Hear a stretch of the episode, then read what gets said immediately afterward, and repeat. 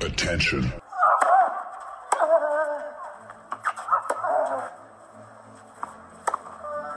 Bitte nehmen Sie schnell Platz, die Spieler sind bereit. Just quiet quickly, please. Für Hallo, da ist der Dominik Thiem. Quiet Please, den Tennisnet Podcast. Das verbale Hawkeye für alle Tennisfreunde, denen ein Aufschlag von John Isner nicht schnell genug ist. Hallo, hier ist Roger Federer. Wie tief ist der Sand in Roland Garros? Hallo, ich bin Julia Görges. Was hätte Dominik Thiem erst mit einer beidhändigen Rückhand anstellen können? Hallo, hier ist die Angie Kerber. Und wer bringt unseren Gästen eigentlich das Handtuch? Also, shh, quiet please. Im Asterix-Band Die Trabantenstadt, äh, da spricht Majestix den unsterblichen Satz, diese schlaflosen Nächte werden allmählich ermüdend. So oder ungefähr. Und die schlaflosen Nächte, die sind jetzt vorbei, aber wie sind sie zu Ende gegangen bei den US Open? Mit einem epischen Finale und das wollen wir natürlich besprechen, das epische Finale zwischen Dominik Thiem und Alexander Zverev und ich freue mich, dass zum einen der Kasi nach längerer Zeit mal wieder bei uns dabei ist. Servus Kasi. Servus, hallo. Dann äh, unterwegs zu Servus TV, denn dort trifft er den Kasi, ist der Turnierdirektor von Kitzbühel, ist Alex Antonic. Servus Alex. Hallo, grüß euch. Und apropos schlaflose Nächte. Stefan Kubek, der, Deu äh, der österreichische Davis Cup Kapitän, am Sonntag, nein, am Samstag ist er nach Frankfurt gefahren. Am Sonntag wieder zurück, Stefan. Es war eine harte Nacht für dich, aber es hat sich ausgezahlt. Erzähl einmal ein bisschen. Grüß dich.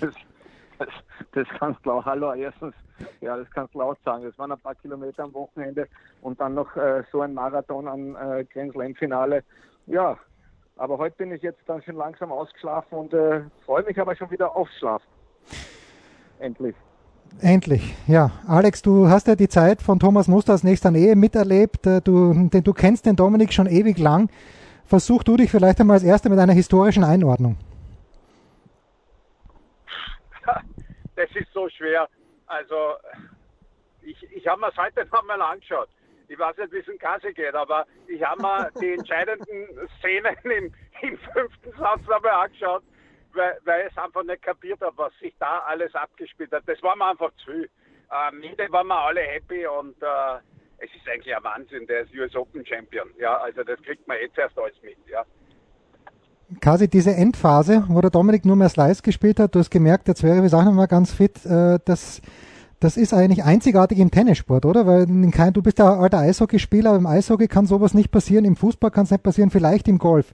Aber es ist doch eine Eins, äh, das ist einzigartig im Tennis, dass man so Wir verkrampfen kann. gestern, wir haben gestern gesehen, Jens, äh, wie geil Tennis ist, aber wie brutal Tennis auch ist. Ich meine, da war alles drin, das waren Emotionen. Das, ist gar nicht in Worte zu fassen. Ja? Wir haben ja auch immer nach Superlativen gesucht, aber uns sind irgendwann die Wörter ausgegangen, weil wir alles sowas noch nicht erlebt haben. Ja, wenn wir nur den fünften Satz sehen, der Dominik kommt zurück, zwei, zwei Sätze, Break direkt, führt 1-0, ja, dann wird er das erste Mal nervös, weil er an Sieg denkt, ja, kriegt das Rebreak, dann spielt der Zverev unglaublich, spielt eine Wahnsinnspartie bis 5-3, denkt selber so ein bisschen nach, Dominik kontert gut, dann ist 5-4-30 beide, ja, und dann ist schon ganz, ganz eng, Zverev zwei Punkte dran, 5-5, Dominik break zum 6-5, dann denkst du, jetzt hat er's, aber gleichzeitig kriegt er Krämpfe, dann stehst du da und denkst, das gibt's doch nicht, jetzt kriegt er Krämpfe, ja, dann kommt der Zverev wieder zurück und dann geht der Tiebreak ja erst los, als wir alle fertig waren, ist ja der Tiebreak erst losgegangen. Und da äh, ja, also da haben wir irgendwo nur die Hälfte mitgekriegt. Und äh, ich muss sagen, wirklich äh, Chapeau, äh, Sascha Zverev, es war äh, eine Wahnsinnsleistung ähm, vom, vom, ja, vom jungen Deutschen. Aber- und äh, Gratulation. Aber. Kassi, Weil du gesagt hast, 5-4 im fünften. Ich habe gar nicht registriert, der war 15-30 hinten und hat dann drei unglaubliche Bälle gespielt, der Dominik. Vor allem bei Das habe ich 30 erst beide heute spielt er die. Vorhand, bei 30 beide spielt er Vorhand Longline auf die Linie mit 180 km/h. Da haben Zverev Ja. halt 10 cm gefehlt, um Matchball zu haben und äh, den Punkt danach, Genau. ja, ein Wahnsinnspassierball. Also es war Genau. nicht nur eine Nervenschlacht, es war auch Tennis auf absolutem Weltniveau. Stefan, war das aber so ein bisschen der Unterschied? Gerade dieser eine Punkt, den der Kasi anspricht bei 30 beide, dass der Dominik dann eben auch im Tiebreak eigentlich der war. Und er muss den Tiebreak ja bei 6-4 kann er ja schon zumachen mit dieser Vorhand aus dem Halbfeld. Aber trotzdem, dass der Dominik der war, der dann halt, abgesehen vom Aufschlag, auch aktiver war. Hallo. Hab ich noch von. Ja, aktiver. Also das war ja grundsätzlich, äh, es war einfach ein Drama. Man hat ja dazu geschaut und äh, mit offenem Mund hat, hat keiner hat gewusst, was passiert als nächstes. Fällt der Dominik um, spielt er dann doch weiter, dann macht er kleine Schritte, spielt er drei, viermal den Passierball. Also da war ja wirklich alles dabei und so wie die zwei das gestern auch im Fernsehen da erklärt haben. Also es waren alle auf der einen Seite sprachlos, aber irgendwas musste dazu sagen.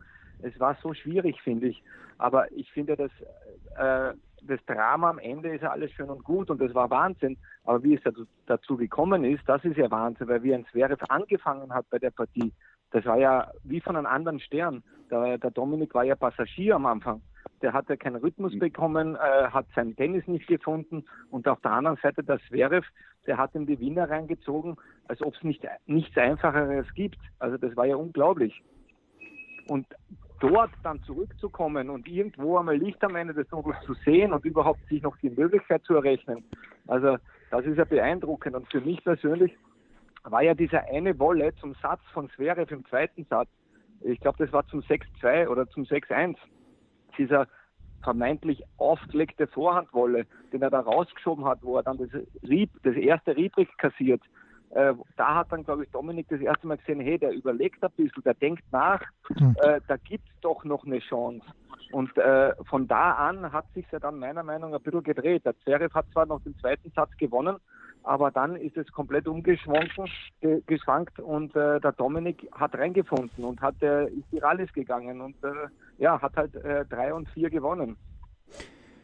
Jetzt, äh, ich hätte mir vor dem Spiel gedacht, der Dominik hat eine 7-2-Bilanz gehabt, Alex und Kasi haben mir gedacht, er ist auch Favorit, weil er einfach ein Spiel hat, das dem Sascha nicht liegt, mit seinem Tempowechsel, mit äh, Schnittwechsel. Und ich habe vor zehn Minuten mit Dominik gesprochen, habe ihn danach gefragt. Das hören wir uns einmal ganz kurz an.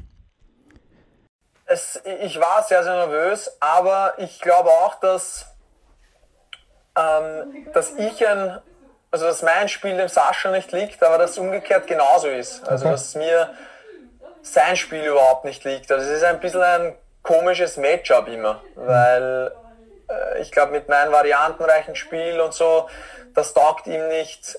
Und ich habe immer meine Probleme gegen, gegen Leute mit einem unglaublichen ersten Aufschlag. Und ja. äh, er hat vielleicht sogar den besten ersten Aufschlag zurzeit auf der Tour. Und ähm, serviert dann teilweise zwei Erste, was noch ja. viel, viel schwieriger macht. Also wie gesagt, das ist ein bisschen ein, ein komisches Matchup. Ihm liegt mein Spiel nicht, äh, mir liegt sein Spiel nicht. Also ich glaube, das hat man auch gesehen. Plus natürlich ist eine gewisse Nervosität dazukommen, ein, ein immenser Druck, den ich mir selber gemacht habe, weil ich natürlich alles dafür tun wollte, um, um endlich den Grand Slam-Titel zu holen.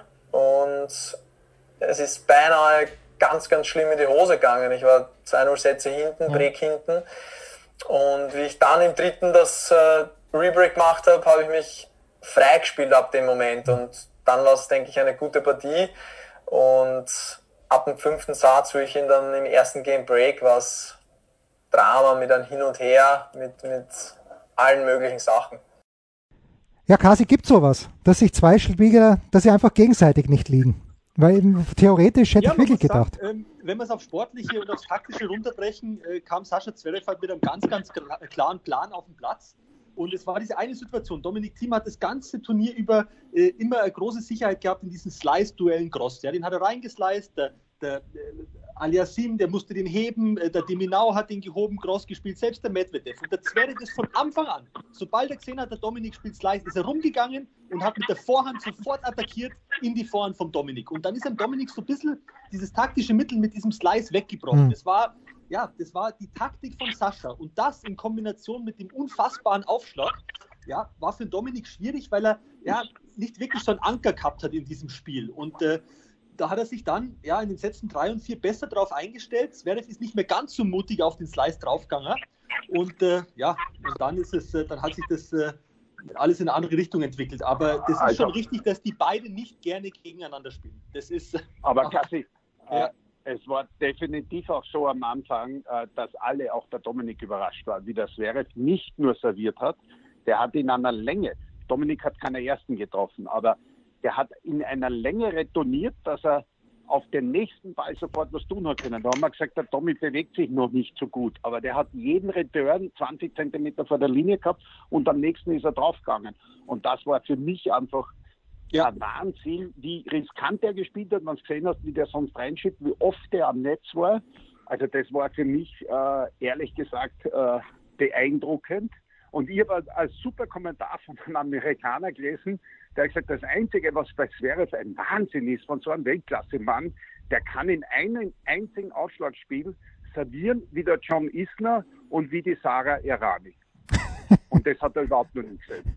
Also den Spruch, und das stimmt ja, der hat mit 109 km/h Zweiter serviert, hat aber danach mit 220 km/h einen Zweiten serviert. Also eigentlich komplett gestört, wenn man, wenn man das, als Trainer muss der draußen sitzen und verzweifeln, oder? Kasi, fühle dich angesprochen. nein, nein, es ist, ja, es ist ja genau richtig, wie es der Alex sagt. Ähm, man hat dann auch nie wirklich gewusst, ja, was kommt jetzt? Traut er sich jetzt den zweiten durchziehen? Ähm, ja. Weil selbst wenn er voll durchzieht, ist ja kein Zeichen von Selbstvertrauen. Das ist ja dann eher auch so, dass er jetzt keinen neutralen zweiten Aufschlag spielen will. Und hinten Richtig. raus waren dann ein paar schon langsame, da waren wirklich ein paar langsame dabei. Ähm, trotzdem, also ich bin auch extrem begeistert von dem, was der Sascha Zverev dann im, im Gesamtkontext einfach abgeliefert hat. Der hat sein mit Abstand bestes Match des Turniers im Finale gespielt. Und äh, ja. das zeigt auch, wie viel Champions Charakter äh, ein Sascha Zverev hat und das äh, wird ihm auch sehr, sehr viel Kraft, äh, Mut und auch Selbstvertrauen für die Zukunft geben, dem Sascha. Aber warum, Stefan, ist das so? Das wäre meine nächste Frage gewesen. Gegen Coric hat der Zverev nicht gut ausgeschaut, gegen äh, Carreño Busta auch nicht. Ich habe mir nie gedacht, dass er das Match verlieren könnte. Aber warum gegen Dominik sein bestes Match? Weil er vielleicht ein kleines bisschen Underdog war und gegen die anderen beiden so ein großer Favorit. Hast du eine Erklärung, Stefan? Naja, gut, auf der einen Seite kennen die zwei sich sehr gut äh, und Sascha ist da reingegangen unter Anführungszeichen, dass er nichts zu verlieren hat, weil er war der, der Underdog, äh, hat jetzt, äh, ja, äh, ist bis ins Finale gekommen, hat unglaublich kämpfen müssen in, in vielen Partien, äh, hat Comebacks gestartet, also es war sensationell und hat halt auch für sich gewusst, von hinten mit dem Dominik äh, spielen, das geht sich nicht aus. Hm. Und hat dann halt einfach die Taktik gehabt, so wie der, der Kasi und der Alex das sagen, dass der einfach wirklich eigentlich äh, unfassbar drauf gehackt hat und, äh, und das ist von Anfang an gut gegangen. Und äh, ja, und Dominik hat keinen Rhythmus bekommen. Der hat den da, ich, ich weiß nicht, wie viele Wiener das waren am Anfang, aber da war einfach am Anfang wirklich nichts zum Holen, weil wenn der einfach drauf ist und so spielt, dann bist du am Reagieren. Denn erst auf den ersten Aufschlag gibt es fast keine Antwort. Und hm. wenn du ein bisschen vom Tempo rausgibst, dann, dann hat er Volldruck gemacht und hat fast alles getroffen. Also das war einfach Wahnsinn. Und wir haben alle gesagt, der Dominik, also inklusive mir, ich nehme mich da nicht raus, der Dominik ist Favorit, der muss das gewinnen und, und, und. Wir waren uns ja alle schon fast zu sicher, dass das ja jeder Dominik gewinnen wird. Aber so ein Finale muss man erst einmal gewinnen. Und äh, das, äh, ja, das, das, Match gestern war der, der, der, der schönste Beweis dafür. Äh, es ist wieder ein neues Match und äh, ja, gewinnt das erste Mal. Und der Dominik hat selber sogar gesagt, dass er nervös war, seitdem der Djokovic draus war. Da, da war die Chance offen, einen Grand Slam zu gewinnen. Und da hat er sich ja selber auch viel Druck gemacht und äh, war sicherlich nicht so entspannt wie unter Anführungszeichen die Matches davor, weil wie er die gespielt hat, äh, das war Wahnsinn. Aber gegen Ende von der Partie äh, waren das dann Ballwechsel. Also wie gesagt, ich bin mit offenem Mund vom Fernseher gesessen und habe mir gedacht, was ist denn da jetzt los? ja. Kasi, du wolltest, du wolltest, glaube ich, ein, einhaken. Nein, ich, äh, ich bin hundertprozentig beim Stefan. Es war äh, genauso, wie es der Stefan gesagt hat. Wir haben das alle ein bisschen unterschätzt, glaube ich, auch, äh, dass der Dominik sich da sicherlich einen großen Druck gemacht hat. Es war das vierte Grand Slam-Finale. Äh, zweimal gegen Rafael Nadal bei den French Open. Ja, natürlich bist du der Außenseiter. Dieses Jahr in Melbourne äh, spielt er ein Wahnsinnsmatch, aber auf dem Platz, auf dem Novak Djokovic nahezu unschlagbar ist. Und jetzt gegen Sascha Zverev hat er sich natürlich gedacht, der Dominik, jetzt ist er dran und das ist seine große Chance. Und äh, was das dann mit einem Athleten macht, ähm, das haben wir dann auch gesehen und es ist äh, trotzdem eigentlich unglaublich, wie gut der Dominik das dann nach 0 zu 2 Rückstand und ja sogar noch Break hinten im dritten Satz, das vergessen wir dann auch leicht, ja, hm. wie er das dann geschafft hat, überhaupt in diese Partie nochmal so reinzufinden, sich frei zu spielen und dass wir dieses Level an Tennis dann am Ende gesehen haben, äh, unter diesen ja, Umständen, ähm, ist, äh, ja, war unfassbar. Also das war der Wahnsinn. Ja, Alex, aber das kann man natürlich, wenn wir jetzt einen Haken hinter das Turnier machen, ja nicht nur zur Zverev-Partie sagen, ich fand, wie er gegen den Medvedev gespielt hat, war Wahnsinn, zweimal zurückgekommen, Satz 2 und 3, nach Break gegen Ogier Aliasim nach dem ersten Satz überhaupt nichts anbrennen lassen. Also vom Dominik, es, ich finde im Tennis, Tennis jeder Sieger ist verdient, weil wenn du den Na, letzten jetzt- Punkt jetzt- machst, hast du verdient. hast hundertprozentig recht. Der Dominik war jetzt auch dran und der Dominik Ja. hat es absolut verdient. Das war über die zwei Wochen der beste Spieler im Turnier. Gut. Er war schon in drei Finals, war in Australien nah dran. Jetzt war der Dominik auch irgendwo dran und deswegen gönnt, gönnt ihm das auch jeder so sehr. Und äh, er hat es ja selber gesagt, es ist ein bisschen auch äh, ja, prädestinierend für seine Karriere, äh, dass es halt dann kein einfacher Sieg ist, sondern dass da ja unglaubliche Wellen drin waren, eine, eine richtige Achterbahnfahrt und äh, das passt zu seinem ganzen Lebensweg, zu seiner Karriere und äh, das ist schon der Wahnsinn, wenn du im Endeffekt die letzten 20 Jahre alles einem Erfolg unterordnest und dann bist du so nah dran und das dann durchzuziehen und Grand Slam Champion zu sein, weil um das geht es im Tennis, ja, und um nichts anderes. Äh, Das ist äh, einfach äh, ein Wahnsinn und das war schön mit anzusehen. Schließt sich ein kleines bisschen der Kreis, denn sein allererstes Turnier hat er in Nizza gewonnen gegen Leonardo Meyer, Tiebreak im Entscheidungssatz. So wie gestern gegen Sascha Zverev. Jetzt hat der Dominik äh, gesagt, er wird vor Paris, Stefan, er wird kein Turnier mehr spielen, er wird jetzt heimfahren, wird ein paar Tage Ruhe geben, dann wird er auf Sand zu trainieren beginnen und Mittwoch oder Donnerstag nach Paris fahren, Stefan. Aber er hat auch gesagt, er wird ohne Druck aufspielen können. Wie siehst du jetzt seine Chancen in Paris? Ich weiß, also die Chancen in Paris sind immer groß für Dominik, aber jetzt sind einmal die nächsten Tage, wo der runterkommen muss. Der ist jetzt einmal auf einem Volker, äh, der wird von einem Termin in den anderen geschoben, äh, ist wahrscheinlich heute extrem erschöpft und auf der anderen Seite voller Euphorie und äh, glücklich.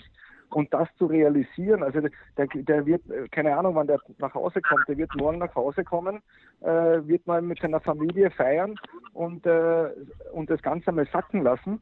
Und ich finde das voll, also vollkommen richtig, dass der jetzt alles abgesagt hat bis Paris, weil äh, der soll sich jetzt, der soll jetzt wirklich mal runterkommen, ganz gemütlich auf Sand anfangen zum, zum Trainieren.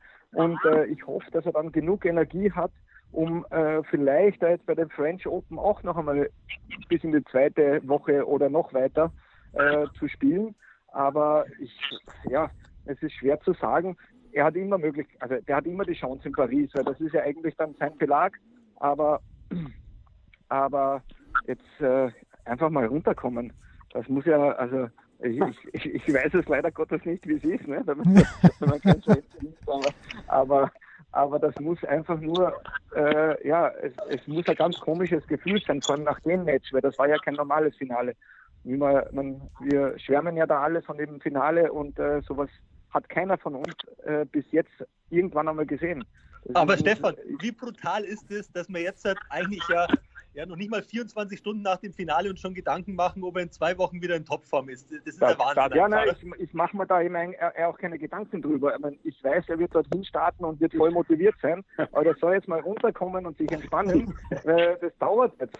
Das dauert ein paar Jens, Tage. Jens, bis da er machen wir, zu Paris machen wir noch einen. Ja, ja, zu da Paris möchte- machen wir noch einen Podcast. Der muss jetzt einmal wirklich, so wie die Jungs sagen, abschalten. Der war drei Wochen in dieser Bubble. Der lässt ihn einmal zu Hause kommen. Morgen hat er schon Pressekonferenz, wann er landet. Und der muss einmal runterkommen. Der muss einmal die Akkus wieder aufladen. Ich weiß nicht einmal, ob die zwei Wochen reichen, muss man ganz ehrlich sagen. Also das, das hat ja keiner. Äh, wann gibt es ein äh, US Open und zwei Wochen drauf die French Open? Also ist auch komplett Neuland für alle, oder? Aber der muss das auch genießen. Also, und ich habe heute so viele Fragen dann gekriegt, was äh, wird da jetzt Nummer eins, wie schaut es in Paris aus? Sagt, er, bitte lass den Burschen jetzt einmal das genießen und, und ja. dann die Akkus aufladen. Also das ist meine Meinung. Ja.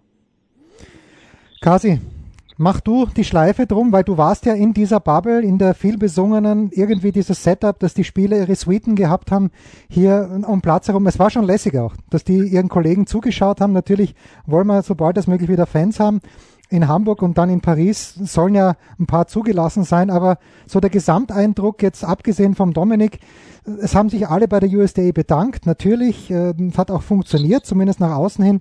Aber der härteste Kritiker, der härteste Tenniskritiker der Welt ist Christopher Kaas.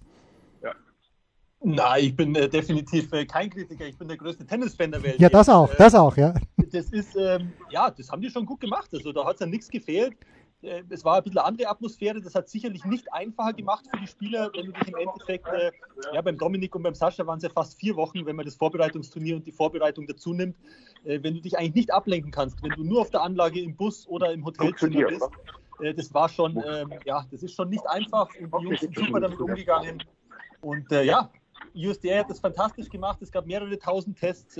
Äh, der eine bei Benoit Paire war dann natürlich hm. äh, leider negativ, aber zum Glück Benoit Paire auch äh, mit einem sehr milden Verlauf. Dem geht es auch wieder gut. Der wird auf Sandplatz angreifen können. Und äh, das war alles in allem für die Umstände und für alles, was links und rechts passiert, ähm, war das schon nahe an, der, an einem perfekten Turnier. Herrlich. Dann freuen wir uns mit Dominik Thiem. Äh, wir freuen uns drauf, dass er jetzt, wir freuen uns für ihn, dass er ein bisschen Zeit hat, das zu feiern, weil das war ja in Wien letztes Jahr, da keine Zeit gehabt, in Kitzbühel hat er keine Zeit gehabt. Diesen Erfolg, den soll er jetzt mal richtig feiern. Danke, Stefan Kubek, österreichischer Davis Cup Kapitän. Danke an Alex Antonisch. Danke, Kasi. Das war's. Übrigens, Kasi und Alex heute Abend zu Gast bei Servus TV. Kasi, wann geht's los? Um 21.10 Uhr, Alex, glaube ich, oder? Äh, 21.10 Uhr, ja. Großartig. Da freuen wir uns drauf. Hallo. in Österreich, dann ein bisschen Zeit versetzt, eineinhalb Stunden später. In Deutschland kann man es auch sehen heute. Und äh, ja, ist eine Dominik-Teamrunde, Wolfgang-Team ist am Start, Moritz-Team, Alex ja. Antonitsch und Barbara Schett wird auch da sein. Ja, aus London extra eingeflogen. Großartig. Das war's. Quiet Please, der Tennisnet Podcast, Ausgabe 31. Dankeschön. Spiel, Satz, Sieg. Das war Quiet Please, der Tennisnet Podcast. Liked uns auf Facebook, folgt uns auf Instagram und verpasst auf keinen Fall unsere Live-Ticker auf tennisnet.com. Neben all den anderen Artikeln, Gewinnspielen und Serviceberichten.